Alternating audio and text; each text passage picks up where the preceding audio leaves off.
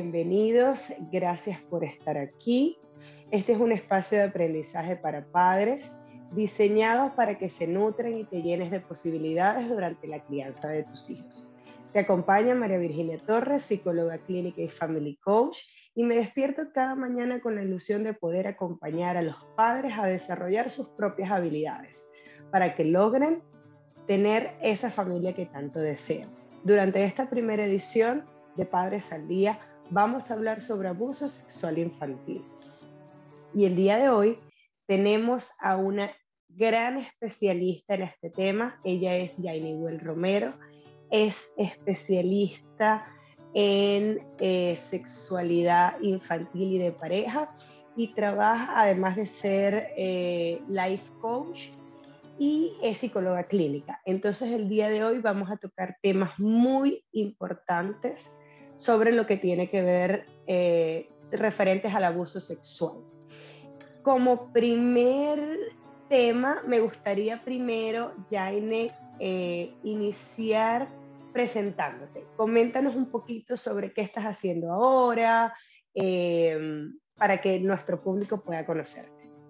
Hola María Virginia, muchísimas gracias por esta invitación y de verdad estoy muy contenta de, participar contigo y te deseo mucho éxito en este nuevo proyecto que estás haciendo. Gracias. Eh, bueno, eh, como dijiste, mi nombre es Jainewell eh, Romero, soy psicólogo y, y life coach y pues trabajo con el área de sexualidad infantil y del adolescente. ¿Ok? Ahorita, eh, además de las consultas uno a uno que, estoy haciendo con los papás, eh, dicto talleres para padres y para niños y oriento, acompaño a los papás sobre todo a, que estén acompañando, valga la redundancia, a sus hijos en el desarrollo de una sexualidad sana, porque es un tema muy tabú en esta época y necesitamos irnos quitando los filtros, por eso una mamá sin filtro, para poder hablar de este tema de forma eh, espontánea y natural, como es la sexualidad en la vida del ser humano. Qué bueno, Yaine, hermosísimo trabajo, de verdad que te sigo muy de cerca. Yaine, empecemos hablando sobre qué es el abuso sexual infantil. Mira, el abuso sexual infantil es todo contacto que tiene un adulto de forma sexual con un niño. Y cuando hablo de forma sexual, no lo estoy mencionando de una relación sexual como tal. Cualquier exposición del niño, ¿ok? Ante eh, contenido sexual, cualquier toque, que el adulto pida al niño que lo mire, eh, que el adulto vea solamente al niño sin eh, tocarlo, todo esto incluye abuso sexual, que muchas veces nos quedamos solamente, ah, bueno, pero no la abusó porque no la penetró, porque, pero ya el manoseo, el exponer al niño se considera abuso.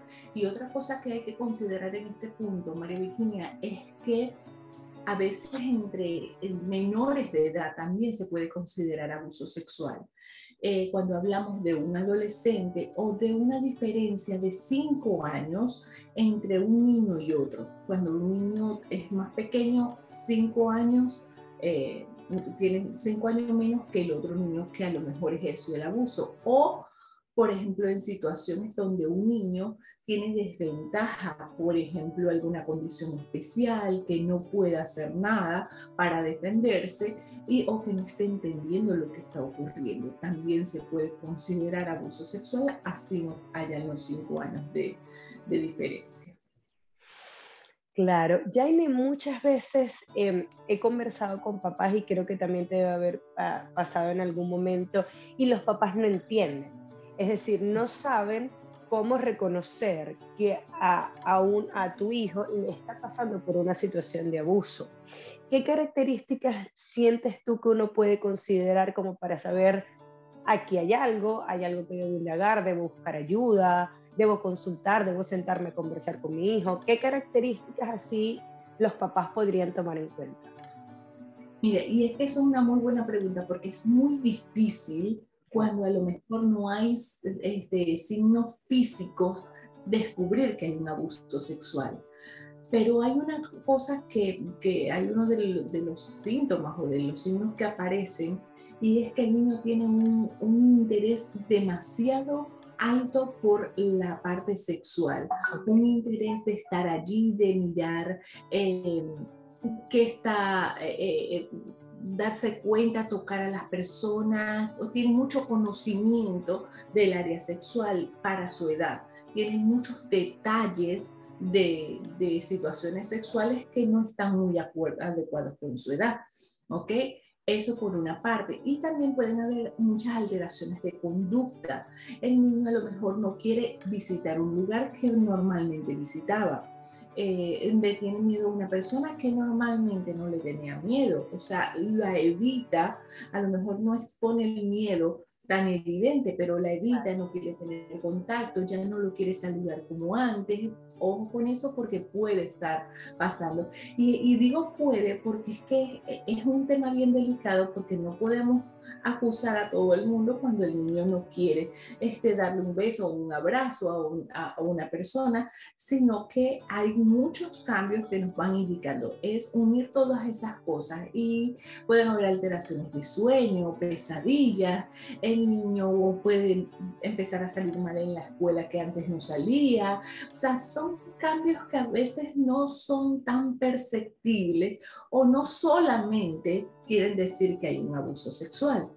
Otra cosa que tenemos que ver, y ahí si nos vamos a la parte física, es que si a lo mejor hay sangre en, en la ropa interior, que si les duele cuando ellos van al baño, eh, si eh, eh, refieren dolor en algún momento en los genitales, si por ejemplo tienen infecciones recurrentes, eh, otra cosa pudiera ser si eh, tienen alguna infección en, la orina o en la parte genital, todas esas cosas pudiéramos considerarlas y eso sí nos apunta mucho a un abuso.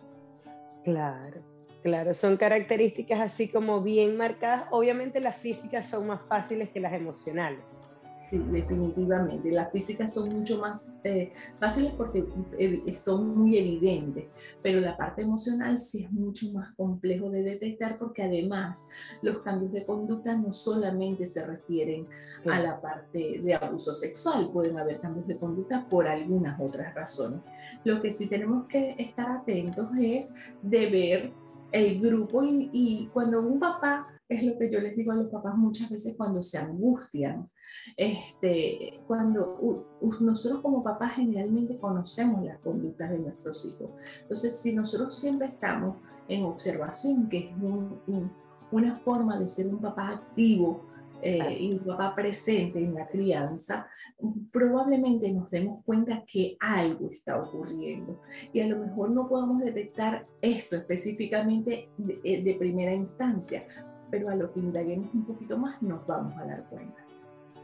Exactamente.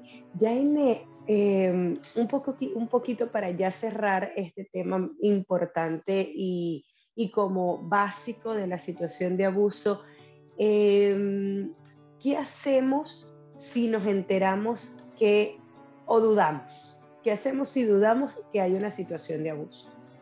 Mira, yo creo que una de las cosas más importantes es nosotros mantener una comunicación abierta con nuestros hijos. Esa es la puerta para cualquier cosa que se presente, ¿ok?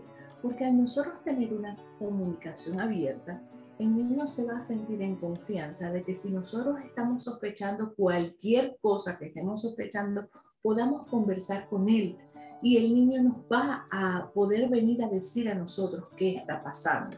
A lo mejor cuando los niños son muy pequeños, ellos no saben que esto puede ser un abuso, ¿ok? Porque el abusador generalmente le, pone, le plantea al niño un juego, una situación que confunde y manipula al niño, ¿ok? Entonces ellos no lo están viendo como abuso. Y muchas veces el niño se puede dar cuenta a medida que va creciendo y se conversa de esta situación. Entonces, cuando estamos dudando de esa situación, es importante buscar ayuda. Si nosotros no podemos entrar allí en esa cabecita, busquemos un especialista que nos ayude a conversar, a evaluar, a ver a, mayor profundidad si realmente se presenta algo como esto. Y mantener una comunicación es lo que nos asegura que nosotros podamos mm, mm, eh, eh, llegar a, a ese niño que el niño tenga la confianza de llegar a nosotros ante cualquier situación. Exactamente, exactamente. Gracias, Jaime. Un poco para cerrar esta nuestra primera conversación, ¿qué conclusión así general tú le darías a los papás como para que ellos estén atentos ante una situación como esta? Mira, yo creo que hay una cosa importante que tenemos que, eh, que tomar en consideración y es eh, que nosotros necesitamos saber dónde están nuestros hijos, nosotros necesitamos crear confianza con ellos, estar eh, comunicados con ellos, eh, supervisar, eh, sin generar angustia, por favor. Porque cuando yo muchas veces les digo esto, los papás estamos todo el tiempo como que no, no les permitimos, no, porque empezamos ese no o esa, a lo mejor, esa angustia de dejarlos ir a un lugar o, o de que ellos puedan vivir algunas experiencias que los niños necesitan vivir sin angustia, poderles transmitir a ellos, sobre todo, que ellos mismos se aprendan a cuidar, hablar sobre abuso sexual, que muchas personas dicen es que está muy chiquito para saberlo, y realmente ellos necesitan saber que esto existe porque es la única forma que ellos puedan también buscar autoprotegerse. El autocuidado es muy importante. Entonces, son cosas que eh, nosotros necesitamos. Eh, que ellos conozcan y nosotros conocer. Claro, claro, el conocimiento tan importante. Gracias, Jaime, por dedicar este espacio para compartir con nosotros. Sé que es una información valiosísima y sé que es la, la ventana o la puertica que estamos abriendo para que todos los papás que nos puedan escuchar tengan una apertura hacia este tema. Porque creo que mientras más lo escondemos, más riesgo hay. Entonces, mientras, como dices tú, mientras más le damos apertura, mientras más lo conversamos, los niños saben que tienen herramientas para defenderse. Entonces, gracias por ser parte de este proyecto y sé que van a venir cosas muy grandes eh, en el futuro porque la idea es que los papás tengan más conocimiento sobre esto, ¿no? Entonces, eh, ha sido un placer que nos hayan escuchado por acá. No, a ti, a ti, Jaime, siempre por, por estar aquí. Y, y, la idea es que todos los papás que nos vean puedan compartir la información por aquellos que los necesitan. Recuerden que el conocimiento nos da herramientas para estar presentes, para hacer las cosas diferentes y lograr, eh, más que todo, tener armonía familiar. Entonces, gracias por estar acá y hasta un próximo episodio.